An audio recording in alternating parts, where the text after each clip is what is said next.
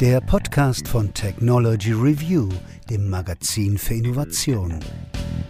Für alle, die immer einen Schritt voraus sein wollen. Herzlich willkommen zum Podcast der MIT Technology Review.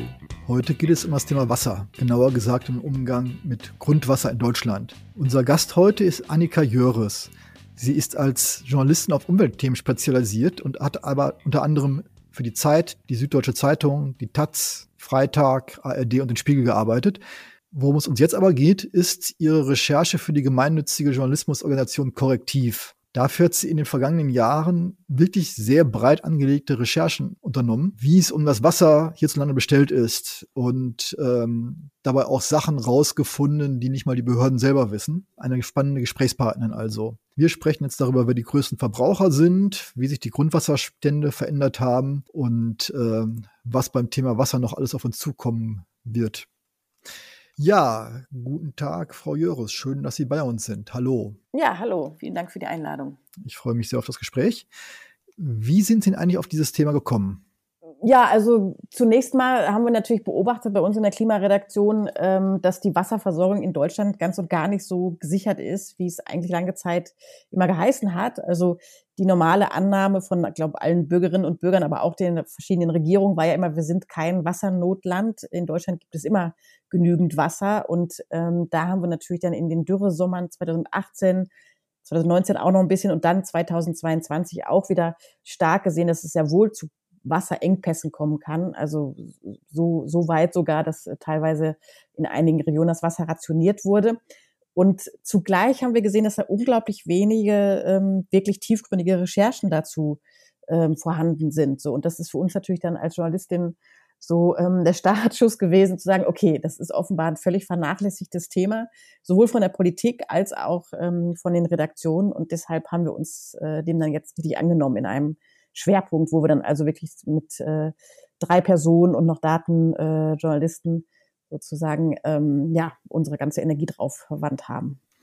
Und wie lief diese Recherche ab? Welche Schwierigkeiten hatten Sie dabei?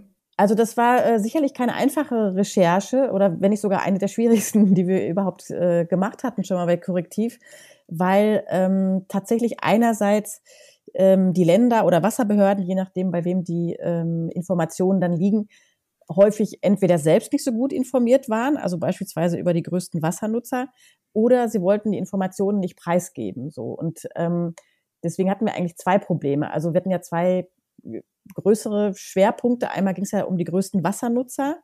Ähm, das haben uns viele Länder vorenthalten, bis wir dann wirklich ein bisschen Druck gemacht haben und dann nach dem Umweltinformationsgesetz beispielsweise, das gibt einem ja das, das Recht, also jedem Bürger, jeder Bürgerin eigentlich umweltrelevante Informationen zu erhalten. Ähm, darauf haben wir uns dann berufen und haben auch dann die meisten bekommen, aber noch nicht alle. Ähm, hm?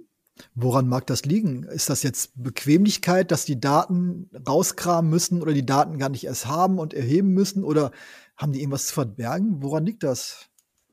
Also ich glaube, vielleicht Bequemlichkeit, aber diese Informationen sind eigentlich nicht so schwierig äh, zu bekommen, denn die Industrien müssen ja auch ähm, Wassergenehmigungen beantragen. Also das heißt, es ist schon in den Behörden selbst sehr wohl bekannt, wer wie viel Wasser äh, benötigt ne, für seine industrielle Produktion, sei es jetzt für ähm, Chemie, beispielsweise BASF ist ja ein großer äh, Konsument oder äh, Braunkohle auch ein, ein riesen Wassernutzer in Deutschland, aber auch alle anderen ähm, chemischen industriellen Fertigung, das ist ja häufig für Kühlwasser benötigt, dann der, das Oberflächenwasser beispielsweise oder das Grundwasser. Also die Informationen liegen vor, aber ich glaube, es wird einfach noch nicht ganz verstanden, dass das ähm, kein Geschäftsgeheimnis ist, sondern ein öffentliches Gut.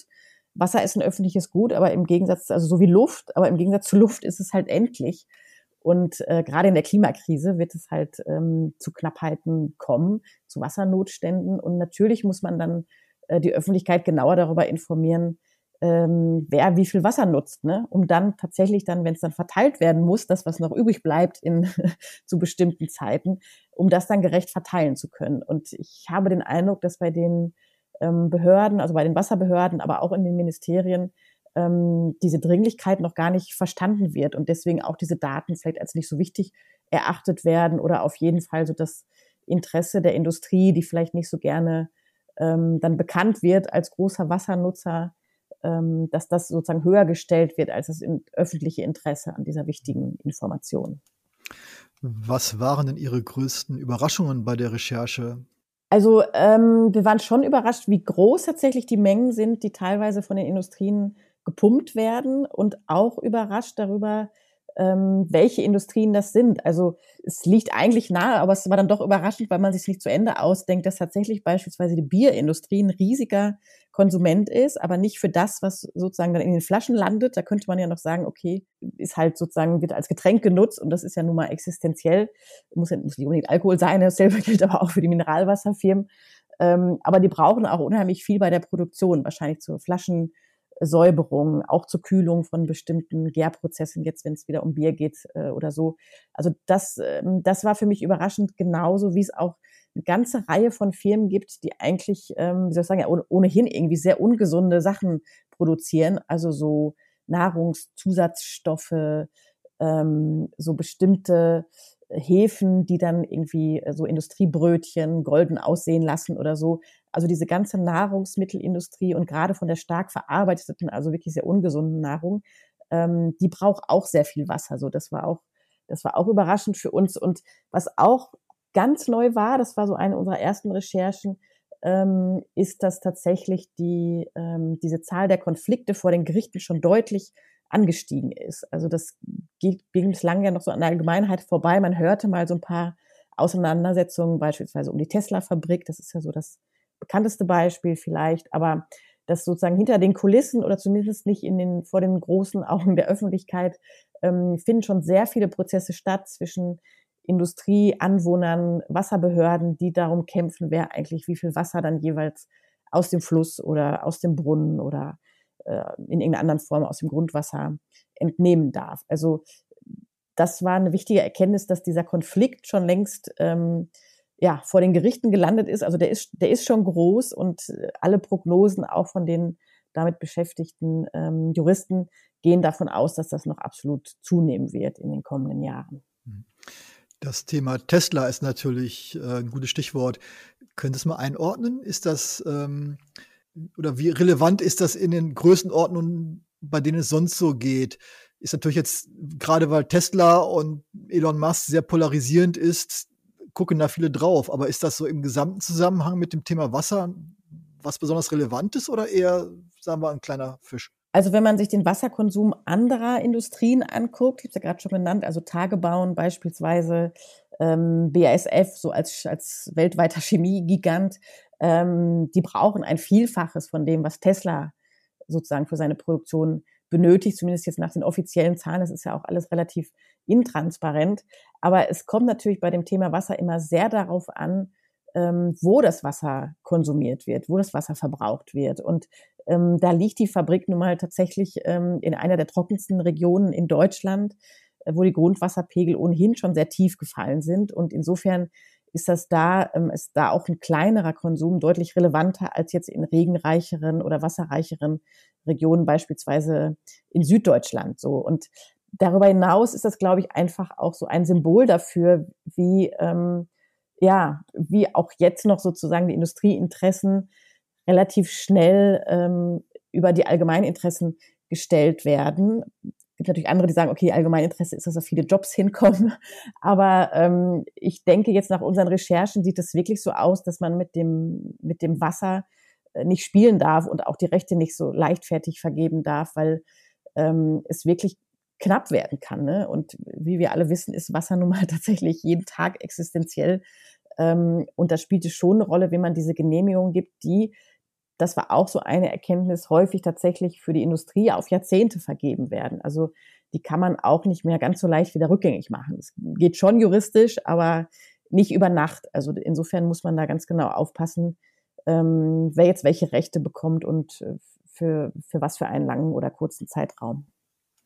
Was ich mich da immer frage, ist, was genau heißt denn jetzt eigentlich Wasserverbrauch? Das Wasser ist ja dann nicht weg, sondern nur woanders, ganz platt gesagt. Ähm, wenn, wenn ich zum Beispiel beim Tagebau Grundwasser abpumpe, dann ist es ja eigentlich nur woanders. Kann man da wirklich von Verbrauch sprechen oder wie ist das Ganze denn definiert? Genau, also da muss man ähm, tatsächlich genauer unterscheiden zwischen dem, was jetzt dann tatsächlich ähm, erstmal weg ist aus dem Kreislauf, indem es beispielsweise dann in irgendwelchen ähm, Fabriktürmen verdampft sozusagen. Also es ist natürlich auch nie weg, sondern kommt dann irgendwo, aber halt tatsächlich dann irgendwo, irgendwo wieder runter, ne? so wie, es halt ist mit dem Element Wasser, was ja auf der Erde nicht verschwindet, sondern in verschiedenen Zuständen sozusagen, verschiedenen Regionen ähm, sich verteilt. Aber genau, also das gibt halt schon Kühlwasser, was, was verdampft und dann wieder weg ist.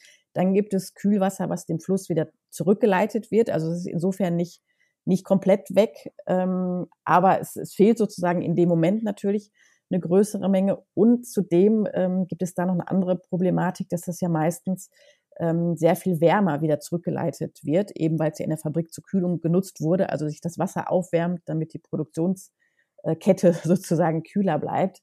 Und ähm, das führt auch zunehmend zu Problemen, vor allem wenn das Flusswasser ohnehin schon aufgewärmt ist in diesen Dürremonaten dann ähm, kann so eine weitere Zuführung von, von zu warmem Wasser da tatsächlich dann auch zu Fischsterben führen oder das Wasser in irgendeiner Form kippen lassen. Das ist also nicht ganz so, ähm, nicht ganz so banal, das wieder einfach in den Fluss zurückzuleiten. Ne? Und dann gibt es noch andere äh, Konsumenten, bei denen es dann tatsächlich ähm, sozusagen beispielsweise in der Landwirtschaft ähm, wird es dann von den Pflanzen äh, ja, meistens ganz aufgesaugt. Also es ist dann erstmal sozusagen aus dem Kreislauf raus, wobei man natürlich da sagen muss, okay, Nahrungsmittel sind auch ähm, existenziell ebenso wie Wasser und natürlich können und sollten wir unser Wasser auch auf, auf Nahrungsmittel verwenden. Ne? Dann, dann kommt es wieder darauf an zu gucken, okay, welche Nahrungsmittel brauchen vielleicht überdurchschnittlich viel Wasser oder ist es weiterhin sinnvoll, sehr viel Wasser auf Viehfutter ähm, zu verwenden, was dann ja am Ende sozusagen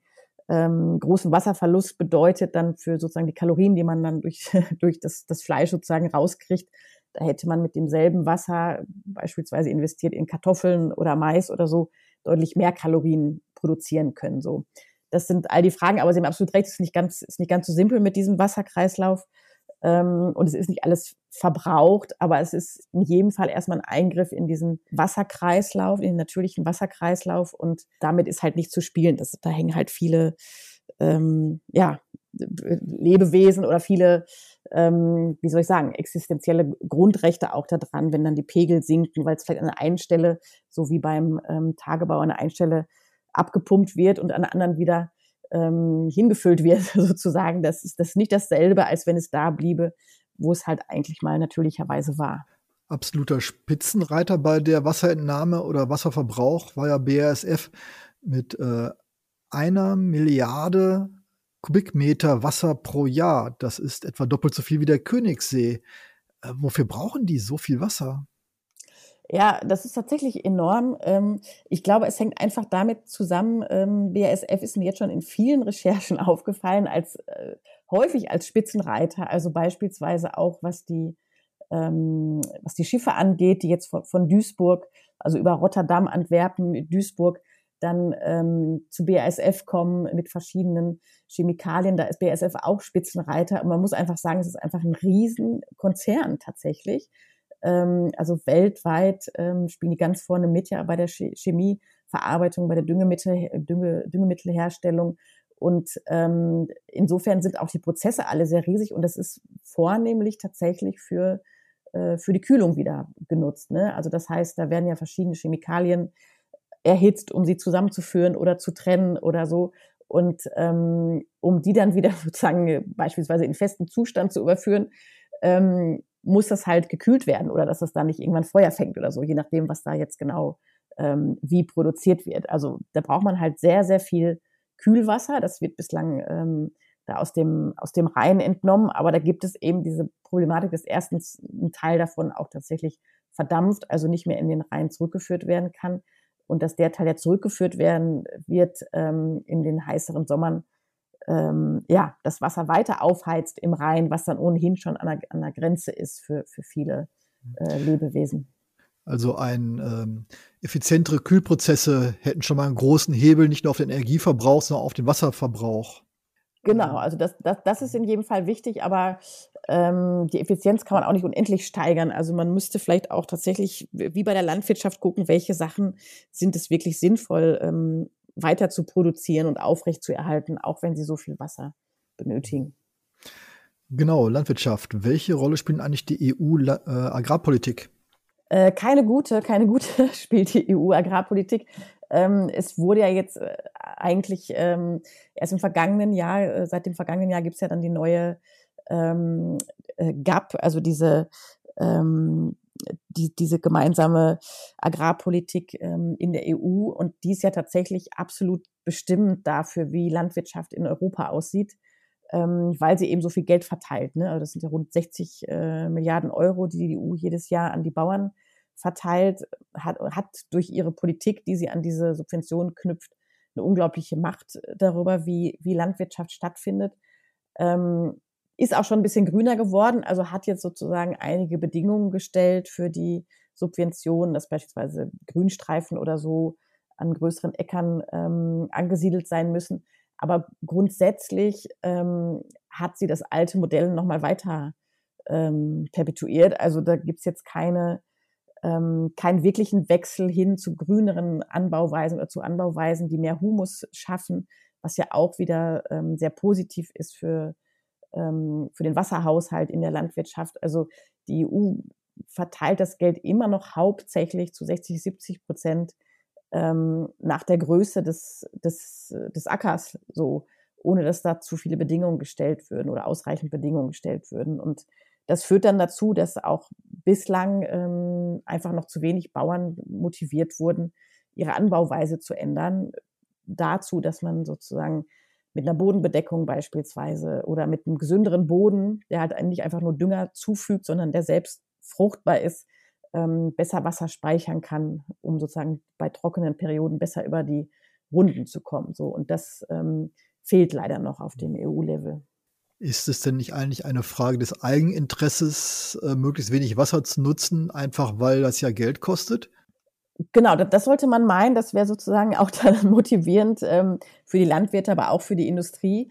Aber das ist auch was, was wir ähm, rausgefunden haben. Da, da haben wir jetzt bei Korrektiv so eine Anfrage gestellt an alle ähm, Agrarministerien der Bundesländer, wie viel die Bauern ähm, für ihre Wasserentnahme überhaupt zahlen müssen. Und da gibt es tatsächlich einige Bundesländer, Niedersachsen beispielsweise, ähm, wo das gar nichts kostet.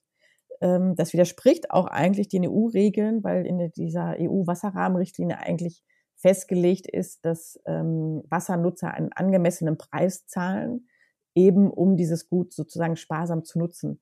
Ähm, das ist in Deutschland allerdings tatsächlich nicht der Fall. Also es sind entweder sehr, sehr geringe Beträge, die gezahlt werden müssen, oder eben gar keine. So und dann wäre es doch sicherlich günstiger, dass man ähm, das Wasser was was kosten lässt, aber dem Bauern dann beispielsweise im Gegenzug dabei hilft, ähm, so anzubauen oder die Feldfrüchte anzubauen, ähm, die mit weniger Wasser auskommen. So, aber so wird einfach nur das, das bisherige Modell sozusagen weiter ähm, weitergeführt und zur Not, das ist nicht ganz banal, aber trotzdem kann man halt zur Not kostenlos ähm, Wasser auf die Felder bringen. So, das ist natürlich absolut ein schlechtes Signal, was man da setzt mit dieser Preispolitik. Vor allem ist es ja offenbar illegal. Wie kann das sein? Äh, läuft da jetzt wenigstens ein Vertragverletzungsverfahren gegen Deutschland oder guckt sich die EU das einfach so an? Ja, das habe ich die EU auch gefragt tatsächlich, ähm, auch die äh, Umweltagentur der, der EU, warum sie da sozusagen ähm, nicht eingreifen. Und dann wie so häufig in der EU ist es dann halt so, dass gesagt wird, ja, das ist ja sozusagen, ähm, es ist zwar die Vorgabe, aber es seien keine Sanktionen direkt vorgesehen gewesen und man gäbe Deutschland auch noch ein bisschen mehr Zeit. Also es ist leider ähm, stumpfes Schwert, diese Vorgabe. Aber ähm, jetzt EU hin oder her ist es eigentlich bedauerlich, dass man nicht einfach äh, sozusagen den gesunden Menschenverstand walten lässt und sagt, ähm, natürlich muss man für einen Kubikmeter Wasser etwas zahlen. Und äh, natürlich ähm, wollen wir alle, dass die Bauern weiter produzieren können, aber dann geben wir doch das Wasser, was sie dann möglicherweise, das Geld, was sie dann möglicherweise fürs Wasser bezahlen müssen, dafür aus, ähm, dass sie vielleicht Felder haben, die nicht ganz so bedürftig sind an Wasser beispielsweise. Also das wäre ja ähm, ein möglicher guter Kreislauf, dass man da ähm, eine andere Drehung reinkriegt in diesen, diesen bislang Teufelskreislauf aus kostenlosem Wasser, ähm, Dürresommern und insgesamten Grundwasserpegel, der, der landesweit sinkt. Mhm. Genau. Das war ja noch eine zweite Recherche, die Sie angestellt haben, nämlich mal sich anzugucken, wie sich denn genau der Grundwasserspiegel verändert hat mit dem Laufe der Zeit. Was ja eigentlich das Validere ist, als einfach nur zu gucken, wer darf denn wie viel entnehmen, sondern wirklich mal schaut, wird mehr entnommen als nachfließt. Was waren denn da Ihre Erkenntnisse? Ja, also das war äh, erstmal am Anfang unseres äh, Wasserschwerpunktes sozusagen die große Überraschung, dass es das noch gar nicht gibt. Also äh, wir haben es ja dann den Grundwasseratlas genannt, also wirklich so eine ähm, Seite, wo man in eine Suchmaske seinen Ort eingeben kann und dann kann man sehen, wie sich das Grundwasser da an den Messpunkten ähm, in den vergangenen 30 Jahren verändert hat.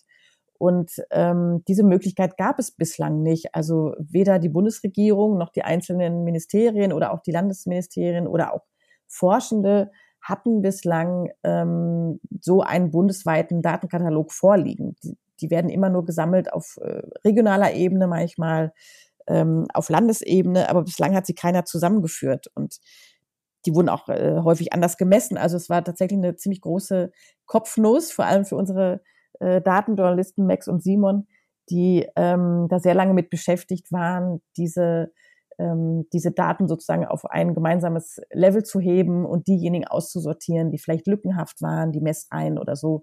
Ähm, also es war eine sehr knifflige, knifflige Arbeit, aber trotzdem, umso mehr hat uns das eigentlich überrascht, dass es nicht schon irgendwelche Forscherteams gab, die, ähm, die damit beschäftigt waren, denn tatsächlich ähm, ist das doch ein sehr interessantes Deutschlandbild, was man dann hat, mit teilweise sehr ähm, stark sinkenden ähm, Grundwasserniveaus. In, an manchen Stellen ist es auch wieder gestiegen. Das war dann meistens auch wieder der Industrieeinfluss. Also wenn dann beispielsweise ein Tagebau irgendwo aufgehört hat oder eine Kohleförderung, dann ist der Pegel wieder angestiegen, nachdem man ihn sozusagen bei den ersten Messungen ähm, noch abgepumpt hatte. Ähm, aber es ist ein sehr interessantes äh, Bild in die Entwicklung und wir sehen eben, ähm, und das ist ja auch das, das, das Alarmierende, wir sehen, dass es in den letzten Jahren extrem zugenommen hat, diese, diese Senkung. Also das Wasser ist in den letzten Jahren extrem gesunken und immer schneller von Jahr zu Jahr. Ähm, es ist also nicht so, dass wir hier sozusagen auf, äh, ja, auf ewig gleichen Grundwasserpegeln sitzen würden. Das kommt immer so ein bisschen so vor, die Grundwasser ist halt da und ähm, können wir uns zur Not dran bedienen.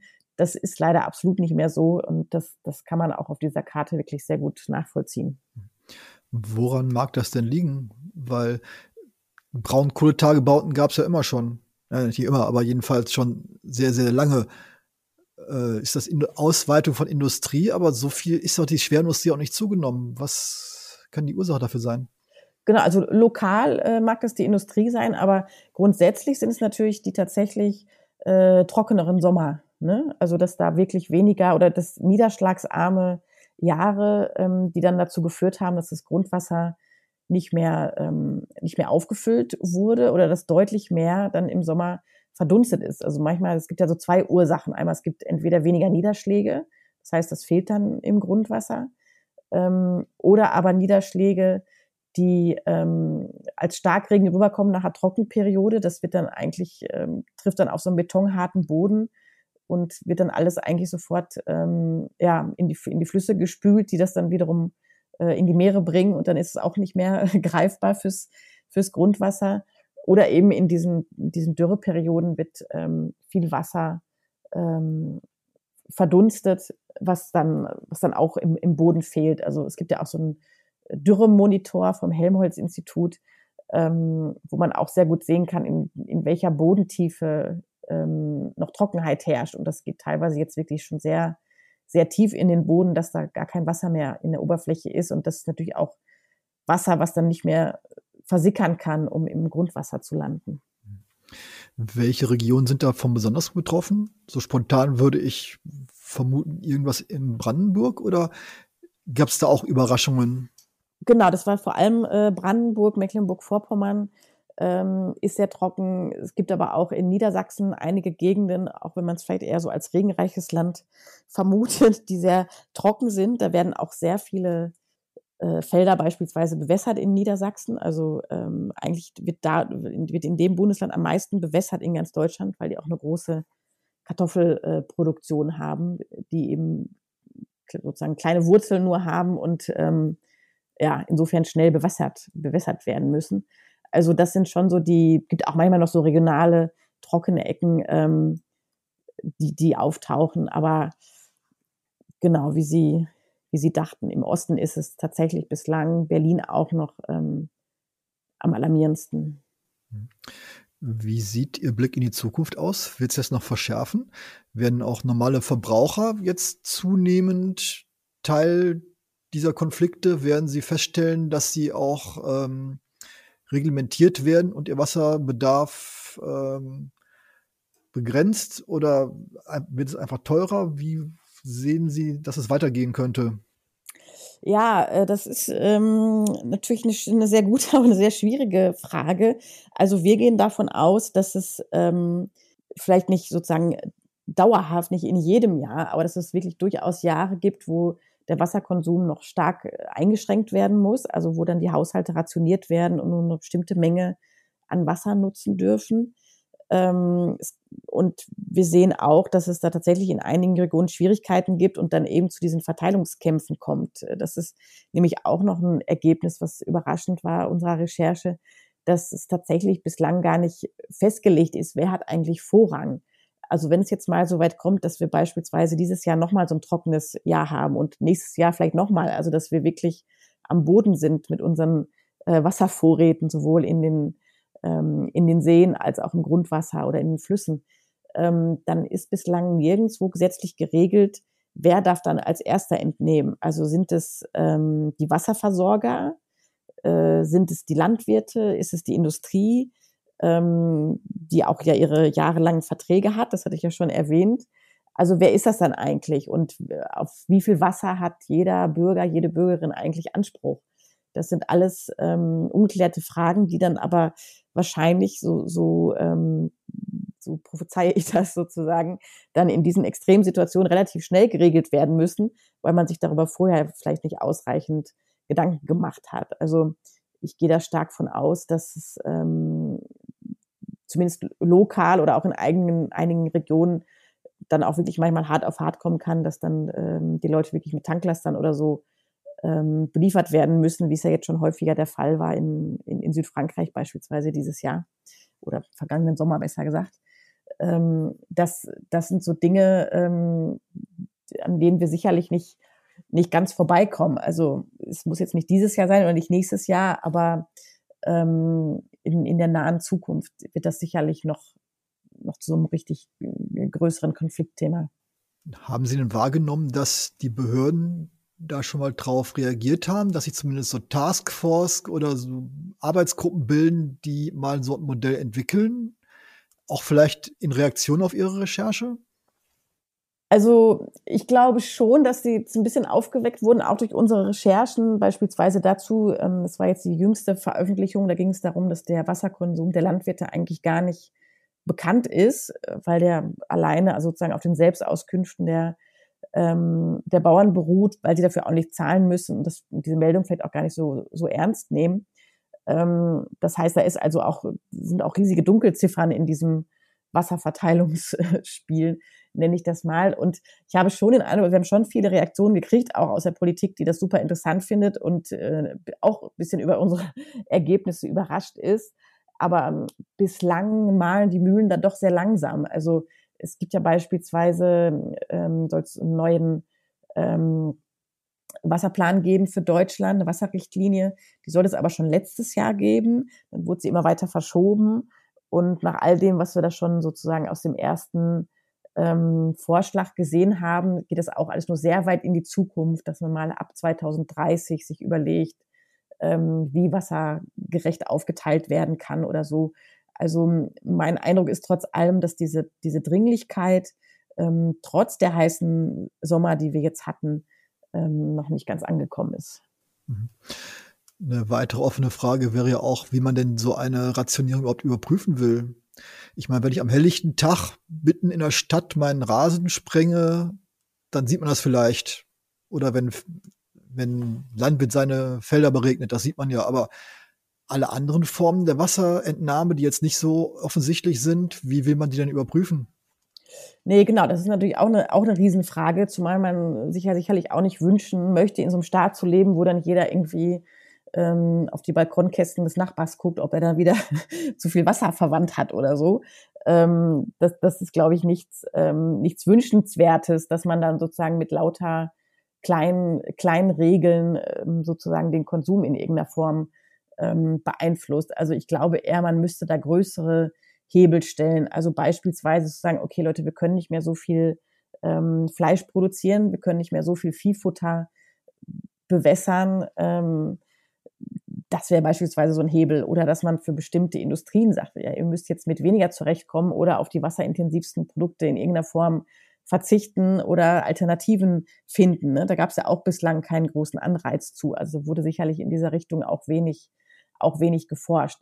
Für den Einzelnen, also für die einzelne Familie, ähm, könnte man beispielsweise überlegen, das finde ich sehr ähm, sozial und sinnvoll, dass man den, den Anfang des Wasserkonsums sehr günstig gestaltet, vielleicht auch sogar umsonst. Ich weiß nicht, für eine vierköpfige Familie könnte man sagen, 80 Liter sind umsonst oder 60. Also wenn man sparsam ist, kommt man damit auch zurecht. Und äh, mit jedem Liter wird es halt unglaublich viel teurer. So und ähm, das, das wäre beispielsweise ein Hebel, der, glaube ich, relativ einfach umzusetzen war, wäre. Und da hätte man sozusagen die Grundversorgung für alle Bürgerinnen und Bürger gesichert und derjenige, der dann da ähm, sozusagen übers Ziel hinausschießt und dann, weiß ich nicht, ähm, ständig seinen äh, Rasen sprengt oder sein Privatpool füllt oder so, der muss dann halt richtig viel bezahlen und überlegt sich das vielleicht nochmal. So, das, das wäre eine Möglichkeit, das wird auch schon in einigen Ländern so ausprobiert. Ganz generell betrachtet, wo sehen Sie die größten Hebel zum Wassersparen? Also sowohl in technischer Art als auch in administrativer? Also ein großer Hebel ist sicherlich der Wasserkreislauf in, in, in unseren Häusern und Wohnungen. Also dass wir sozusagen Trinkwasser nehmen, um unsere Toilette abzuspülen, ist eigentlich total aberwitzig hat man sich jetzt so dran gewöhnt, ähm, schockiert auch keinen mehr, ist aber eigentlich ein Unding. Also da müsste man sich sicherlich andere Kreisläufe überlegen, wie man irgendwie Grauwasser oder ähm, irgendwie anderes Wasser nutzt oder Trockentoiletten nutzt oder was auch immer, ähm, um diesen Wasserverbrauch ähm, zu senken. Das macht nämlich für, für einen Haushalt sehr viel aus und ist halt, wenn man sich es genau überlegt, wirklich ziemlich, ähm, ziemlich aberwitzig. Da sehr, sehr aufwendiges äh, aufwendig gereinigtes Wasser. Die Reinigung wird ja auch immer aufwendiger in den Kläranlagen, wird auch immer teurer, immer energieintensiver. Ähm, durch die vielen Chemikalien, die da jetzt drin sind, Medikamentrückstände beispielsweise, aber auch Düngemittel und so weiter. Also das ist Wasser, was sehr aufwendig gesäubert wurde und das schüttet man dann sozusagen den Fäkalien in der Toilette hinterher. Ähm, das ist so, so, ein Aberwitz, über den man auf jeden Fall ähm, dringend mal nachdenken müsste das ist sicherlich ein Hebel. Und wie gesagt, die, die großen Industrieprozesse. Also ähm, das ist eigentlich ein Thema, was wir natürlich in der Klimaredaktion ständig haben, dass wir natürlich eigentlich insgesamt vom Konsum runter müssten. Es geht, es geht, geht nicht anders, ne? wenn wir an die, ähm, an die Klimaziele sozusagen glauben und ähm, sie durchsetzen wollen, dann muss der Konsum irgendwo irgendwo runter. Das kann eigentlich sozusagen ein Grundschüler ausrechnen, dass man, wenn man auf null Emissionen kommen will, da kann man an hier und da viel einsparen, aber man muss auch weniger konsumieren. Und genau das ist natürlich auch wassersparend, ne? weil für jede Produktion, für jedes äh, Handy, jede Jeans ähm, werden halt auch sehr viele Liter Wasser verbraucht. Und äh, dass da sozusagen BASF so unglaublich viel Wasser braucht, liegt natürlich an den Produkten, die sie so gut verkaufen können, an unseren Plastikverpackungen im Supermarkt, die wir gedankenlos kaufen.